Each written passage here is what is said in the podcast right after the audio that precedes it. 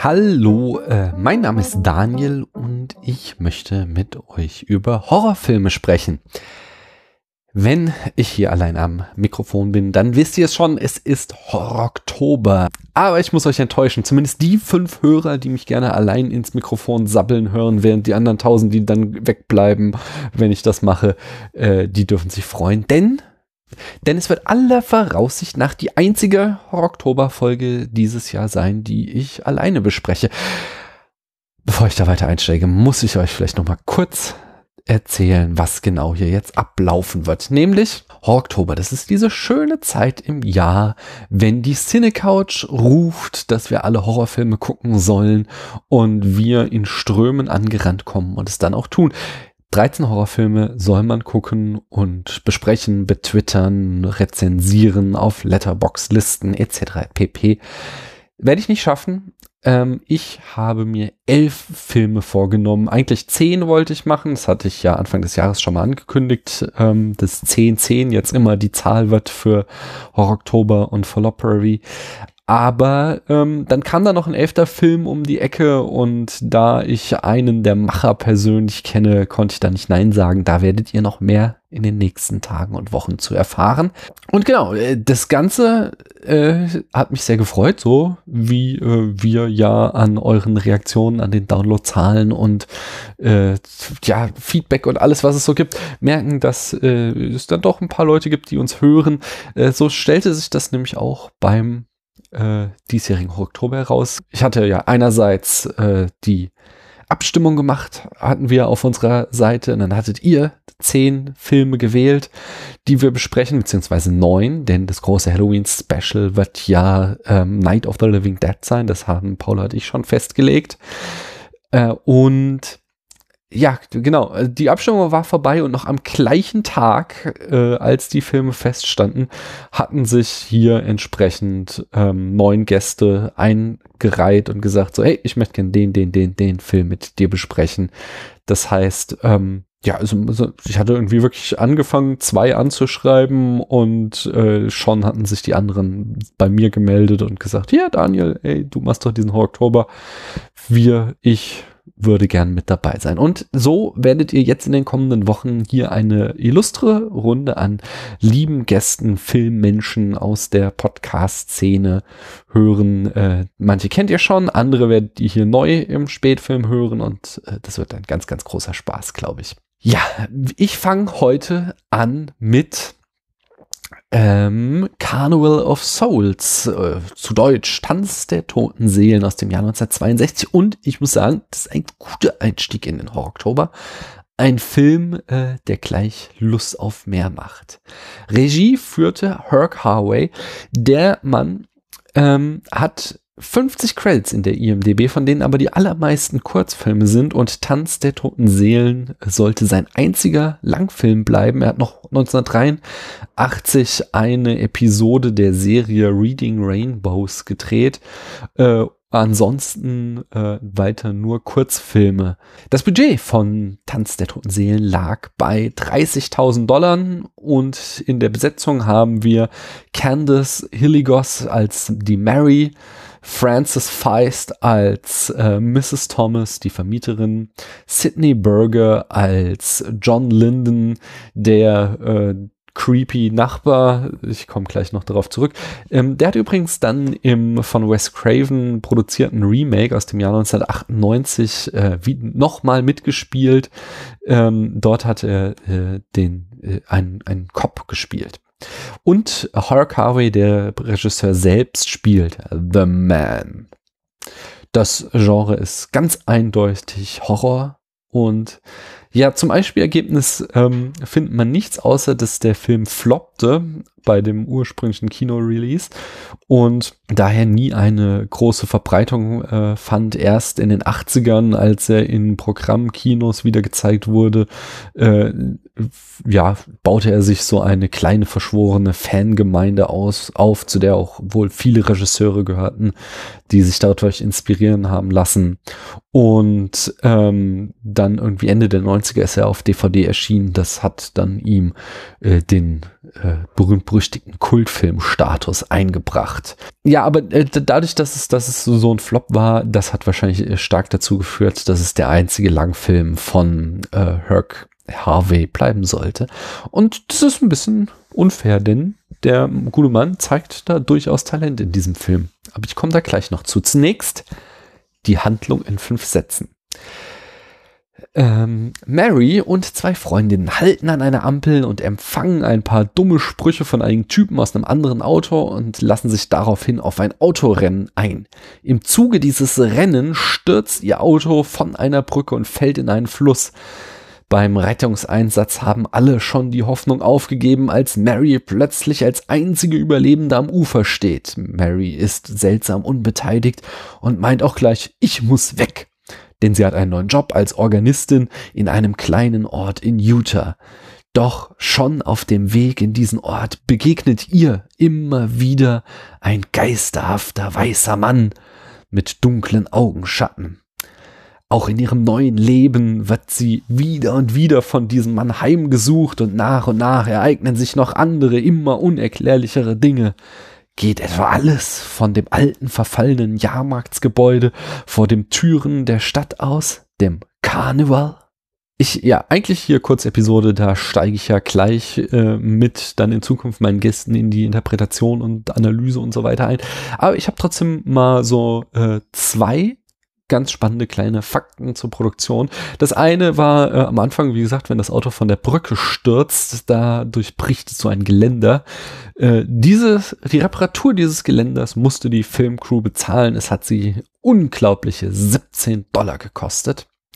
Ähm, und außerdem, was ich noch ganz spannend fand und was halt eben auch Herc Harveys äh, Talent und Einfallsreichtum äh, gezeigt hat, ist, wie er die Szenen, und an denen mangelt es nicht in dem Film, gedreht hat, äh, in denen Mary und Co. Auto fahren. Denn eigentlich hier Mitte, Anfang was habe ich gesagt, 62. Gell? Anfang der 60er Jahre sind wir noch mitten im äh, Rückprojektionszeitalter. Ihr kennt das alle. Leute sitzen in einem Auto im Studio, während hinter ihnen eine Leinwand ist, von der äh, auf die von der Rückseite eben das Straßenbild projiziert wird und äh, besonders trashig wird das meistens noch durch übertriebene Lenkbewegungen unterstützt ähm, so dass wir zumindest heute mit unseren Sehgewohnheiten da sofort daraus erkennen können, dass sich das in einem Studio abspielte. Das ist hauptsächlich der großen und schweren Kameratechnik der Zeit geschuldet, wo man eben Autos nicht so leicht mit Kameras bestücken konnte und äh, da macht nämlich eben Herc Harvey genau das Gegenteil. Er filmt in echten fahrenden Autos und äh, dieses Kunststück gelingt ihm aufgrund der Budgetlimitierung, wie absurd sich das auch anhört. Nämlich er hatte wohl eine ziemlich kleine Handkameras, mit dem er so Industriefilme hauptberuflich drehte, wo er irgendwie Sachen erklärte, wie irgendwas funktioniert. Das war so sein äh, Brot- und Butterjob. Und äh, mit dieser Handkamera, äh, weil die eben so klein und kompakt war, mh, ließ sich eben auch im Inneren von Autos filmen. Und so hat zumindest in diesem Aspekt der Film äh, etwas, äh, eine technische Meisterleistung, die es zu der Zeit noch nicht so oft gab. Ein, äh, dass er nämlich in fahrenden Autos äh, ja die Kamera laufen ließ. Mm, man sieht es natürlich dem Bild auch an. Es ist alles, die Bildqualität ist nicht so geil. Es ist alles äh, sehr spröde und verwaschen und so. Man, man merkt halt, dass da auch billiges Filmmaterial am Start war im, in dieser kleinen Handheld-Kamera, aber es ist durchaus spannend. Ja, was habe ich denn inhaltlich ähm, über den Film zu sagen? Ich finde den Anfang cool. Ich mag ja immer Filme, die direkt in so eine Handlung reinspringen und uns nicht irgendwie noch großartig einen Prolog erzählen. Kann gut sein, Herr der Ringe macht das spitze, aber es kann auch sehr träge sein, wenn du irgendwie erst nochmal, äh, ja, was weiß ich, alle Charaktere, ihre Schwestern, Onkel, Tanten und äh, Hunde dritten Grades irgendwie eingeführt bekommst, bevor dann endlich die Geschichte anfängt. Nee, äh, hier ist wirklich das erste Bild, äh, wie Mary ihre und ihre Freundin im Auto an der Ampel sitzen und bam, geht die Geschichte los. Das äh, finde ich ziemlich cool. dann äh, ja, gibt also ein, ein, ein Aspekt, der so, äh, ich, ich, ich ja, es ist so eine Frage, ob es so irgendwie unfreiwillig ist, so, aber ich sag mal, ich nenne es mal unfreiwillig gruseligen Aspekt im Film ist der Nachbar von Mary, wenn sie dann, sie wohnt dann in so einer äh, Pension äh, in diesem Ort, äh, wo sie da als Organistin angestellt ist und in dieser Pension wohnt halt auch noch ihr Nachbar, vorhin hatte ich den Namen genannt, ähm, John. Und äh, John ist sie halt die ganze Zeit am Ambaggern und er ist so der creepy Dude. Er ist irgendwie, äh, ja, also er, er, ist, er ist halt echt gruselig, wenn, wenn ich eine junge Frau wäre, die da Single in dieser, ja, in, diese, in dieser Pension wohnen würde und ständig wäre so ein Typ, der sich versucht, in mein Zimmer zu drängeln und sie muss ihn, sie ist auch echt taffe Frau, die ihn dann immer wieder rausschiebt und immer wieder klar macht, das läuft jetzt nicht, dass er hier rein kann. Und aber äh, aufgrund der Umstände, die ihr, ja, ihr von Geistern geplagtes Leben ihr bereiten, sucht sie dann halt auch irgendwie die Nähe zu ihm, weil er so auch der Einzige ist, der sie nicht irgendwie abweist und sie nicht irgendwie äh, von vornherein schon als doof oder ähm, ja verrückt darstellt. Ah, äh, und dadurch äh, ist er halt immer wieder auf der Matte und er ist halt echt ein unangenehmer Typ, den du eigentlich von dem du dich eigentlich echt fernhalten willst, der zum Beispiel morgens mit dem Kaffee bei ihr ins Zimmer platzt, äh, aber dann auch gleich äh, sich erstmal einen Schnaps in den Kaffee schüttet und nicht zu knapp und sie daraufhin auch immer wieder äh, sehr krass anbaggert oder dann mit ihr ausgeht und ihr die ganze Zeit nur Vorwürfe macht, dass sie halt irgendwie äh, ja äh, äh, so kalt ist und äh, ihm quasi nicht das bietet, was er sich äh, erhofft hat, da er jetzt Geld für sie ausgegeben hat. Immerhin hier ein Bier hat er ihr gekauft oder so. Äh, ja, achso, ich, ein kleiner, äh, kleiner Abstecher noch so. Hier Horror Oktober versuche ich möglichst spoilerfrei zu halten. Ähm, Wenn es einen Grund gibt zu spoilern, dann sage ich das. Äh, also mache ich eine eigene Spoiler-Sektion, aber ich denke, diesen Film kann ich spoilerfrei halten. Ähm, ich möchte mich jetzt eher so allgemeinere Sachen ansprechen.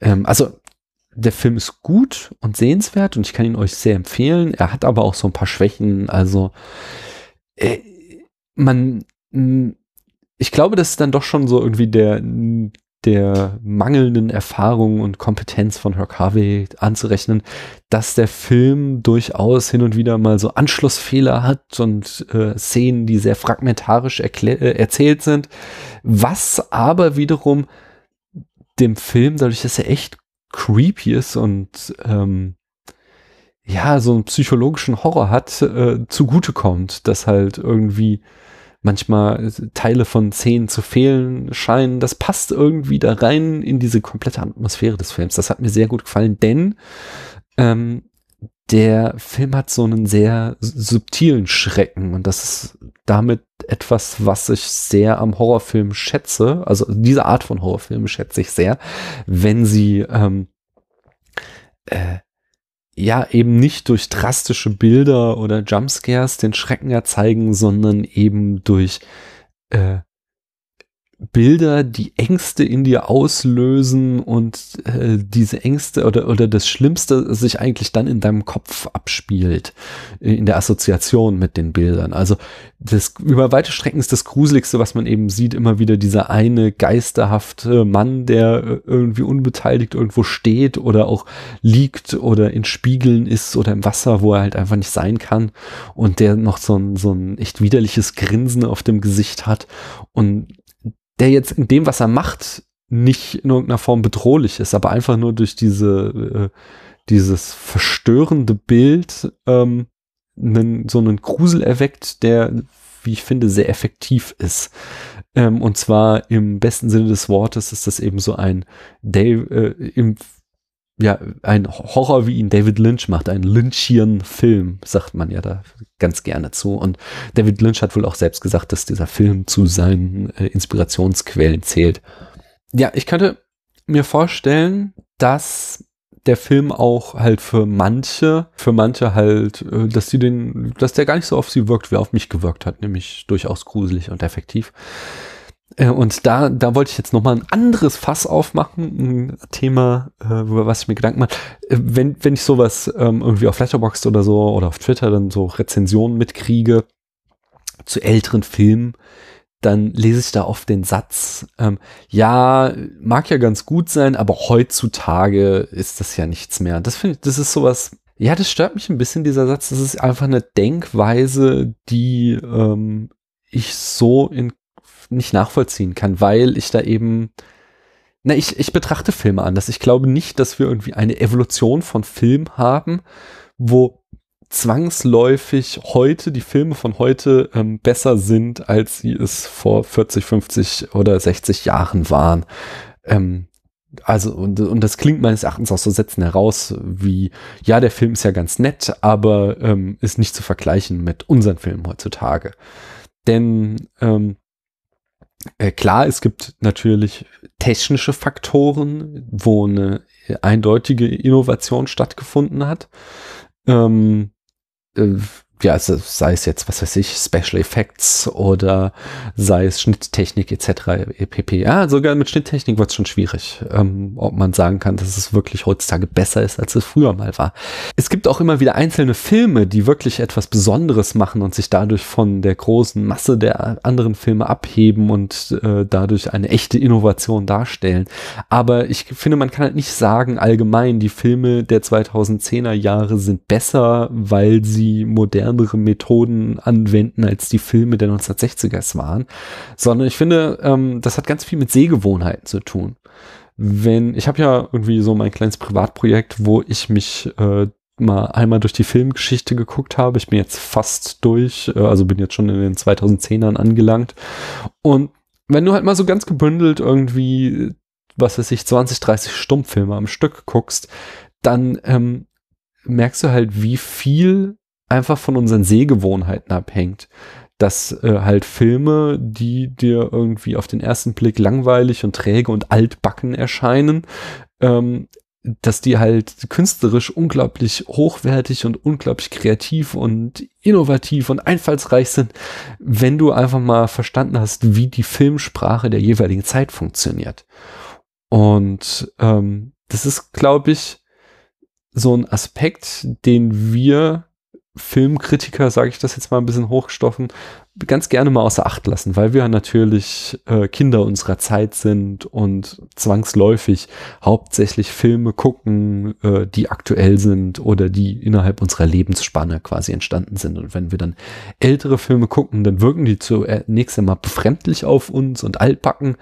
Aber ähm, es hat, glaube ich, weniger damit zu tun, dass diese Filme nicht so einen hohen Qualitätsanspruch oder hohen Qualität qualitativen Wert haben wie die Sachen von heute, sondern äh, dass wir es einfach nicht mehr gewohnt sind, die Mode, die Art und Weise, die Konventionen, wie in jener Epoche Filme gemacht wurden.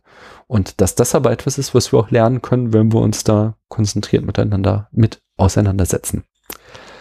Das war mein kleines pädagogisches Wort zum Sonntag. Wenn ihr das ganz anders seht, dann haut es mir in die Kommis.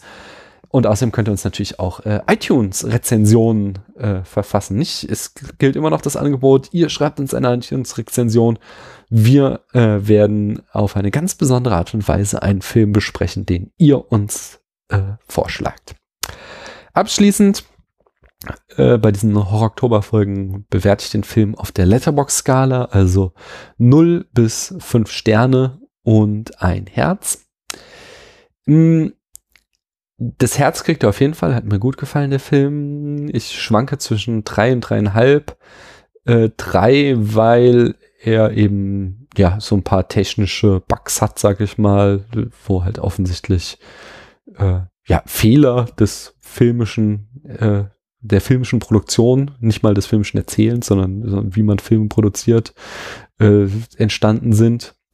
Äh, und dreieinhalb, weil er einfach ein verdammt effektiver und gruseliger und auch einprägsame Bilder liefernder Film ist und dabei belasse ich es dann auch. Er kriegt von mir dreieinhalb Sterne und ein Herz.